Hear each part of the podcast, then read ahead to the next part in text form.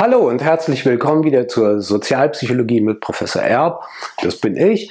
Und äh, wir haben ja auf unserem Kanal natürlich das eine oder andere auch so aus dem Alltag. Und was mich zuletzt beschäftigt hat, ist das Thema Sympathie.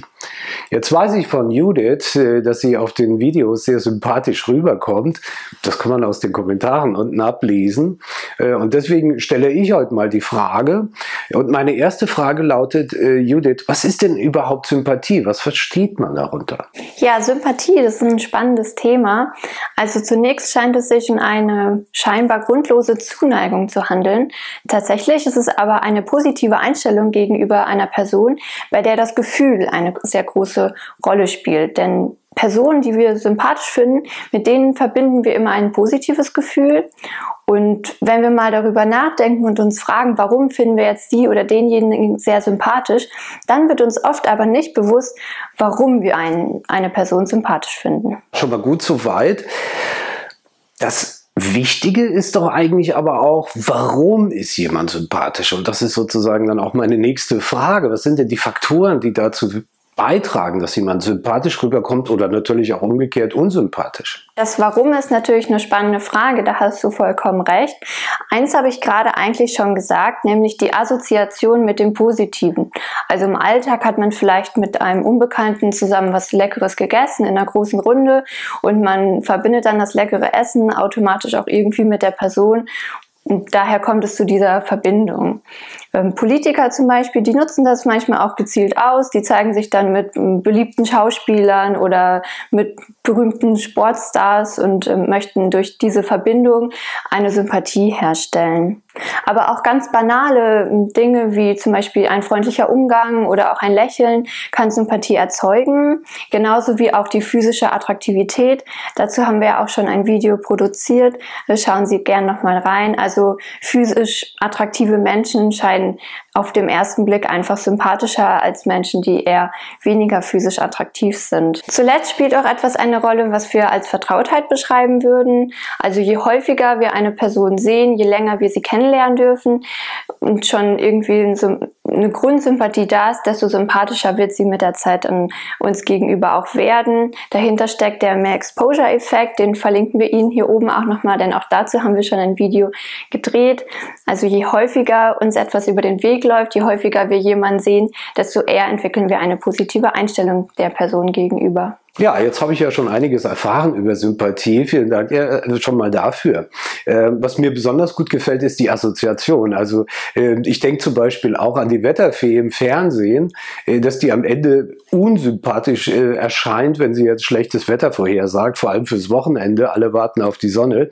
Äh, und ähm, das lässt sich auch richtig gut ablesen, die Sympathie äh, dieser Leute im Fernsehen, die die Wettervorhersagen präsentieren. die variiert natürlich genauso wie das Wetter auch, wie also das, was sie rüberbringen. Insofern ein schönes Beispiel für diese Assoziation.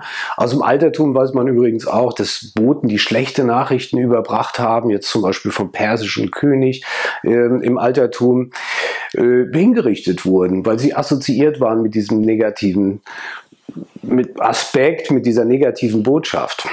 Ja, also so schnell kann es gehen mit der äh, Sympathie oder mit der mangelnden Sympathie. Glücklicherweise ist das ja heute nicht mehr so richtig der Fall. Aber was man natürlich tun kann, ist, Sympathie gezielt ausnutzen. Ich meine, es tun auch manche Leute, äh, also versuchen möglichst sympathisch rüberzukommen. Da gibt es doch sicherlich auch gute Strategien. Zum Beispiel, wenn man etwas verkaufen will oder einen guten Eindruck hinterlassen will. Kannst du dazu noch was sagen, Judith? Ja, Sympathie kann man definitiv auch erzeugen. Gerade Verkaufsprofis nutzen das häufig in Verkaufsgesprächen. Die werden darin sogar geschult. Und da gibt es unterschiedliche Strategien, wie man besonders sympathisch wirken kann. Einige möchte ich davon jetzt mal präsentieren. Was fällt mir als erstes ein? Dem Gegenüber Aufmerksamkeit zu schenken. Ich glaube, jeder von uns kann sich das auch irgendwie vorstellen. Man möchte nicht, dass sein Gegenüber ständig auf das Handy schaut oder irgendwie in andere Situationen sich ablenken lässt. Es ist zum Beispiel hilfreich, wenn man schon den Namen seiner, also dem Gegenüber kennt, dann spricht man ihn mal mit dem Namen an. So, solch kleine ja, Gesten, die Aufmerksamkeit schenken, die erzeugen schon Sympathie. Als zweites können natürlich auch Komplimente oder Schmeicheleien dazu dienen, Sympathie zu erzeugen. Allerdings sollte man damit sehr vorsichtig sein. Wenn es übertrieben genutzt wird und der Gegenüber merkt, dass man sich versucht einzuschleimen, dann bewirkt es eher das Gegenteil und ja, ist dann eher kontraproduktiv. Als nächstes drücken natürlich auch die Körpersprache und Gesten einer Person aus, was er in der Situation fühlt. Also ein Lächeln und Augenkontakt dem Gegenüber vorzubringen, das weckt Sympathie, wohingegen jetzt ein Arme verschränken oder irgendwie so ein verklemmtes Dastehen nicht so sympathisch wirken. Ja, und als letzten Punkt, und für mich persönlich ist das auch der wichtigste, fällt mir die Ähnlichkeit ein. Also wenn jemand versucht, gezielt Sympathie zu erzeugen, dann ist es sehr wirksam, den anderen in seinen Ansichten zu bestätigen, eine gleiche Meinung zu vertreten. Und das kann auch bei ganz banalen Dingen funktionieren. Also wenn man zum Beispiel hört, okay, mein Gegenüber kommt aus der Pfalz, dann sage ich, oh, ich komme auch aus Frankenthal, äh, du machst das ja auch immer sehr gern, Janis. Ähm, also sogar auch ganz banale Ähnlichkeiten, wie zum Beispiel, man hat, beide haben ein Kind oder lass es auch der ein gemeinsamer Urlaubsort sein. Und egal, ob das jetzt stimmt oder nicht, also der andere weiß ja nicht, ob ich jetzt auch äh, im Oman war oder auf Mallorca. Ähm, allein diese scheinbare Ähnlichkeit kann schon dazu führen, dass mein Gegenüber mich sympathisch findet. Also gibt es so etwas wie eine Sympathiefalle? Offensichtlich, also äh, allzu schnell sind wir also bereit, etwas zu tun, nur weil derjenige, der uns darum gebeten hat, sympathisch erscheint.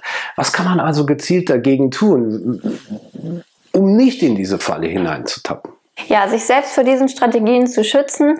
Ähm, du sagst immer, dass man muss sich dessen bewusst sein äh, und genau das ist es hier auch. Man muss wirklich überlegen, okay, der Verkäufer ist mir jetzt vielleicht sympathisch, aber äh, das hat gar nichts mit dem Produkt zu tun. Also es ist wirklich ratsam, diese beiden Aspekte voneinander zu trennen und sich auch nochmal im Klaren hm, darüber zu werden, dass der Verkäufer jetzt im Geschäft bleibt, das Produkt nehme ich aber mit nach Hause und darüber ärgere ich mich im schlimmsten Fall äh, noch 20 Jahre, dass ich das gekauft habe und äh, die Sympathie des Verkäufers habe ich spätestens in der Woche schon wieder vergessen. Also wenn man sich das an der Stelle nochmal bewusst macht, äh, auch dass die, diese Verkäuferinnen und Verkäufer diese Strategie bewusst einsetzen, um eben mehr zu verkaufen, weil sie wissen, dass wir uns davon beeinflussen lassen, ja, dann äh, kann das schon was bringen. Und äh, ja. Ja, soweit schon. Vielen Dank, Judith, für das Beantworten der Fragen. Und dann vielleicht bis zum nächsten Mal. Ja, danke auch Janis für deine Fragen. Ich hoffe, auch Ihnen zu Hause hat es gefallen, wie immer. Falls ja, lassen Sie uns einen Daumen da, abonnieren Sie gern unseren Kanal und ich freue mich schon auf das nächste Mal. Ciao!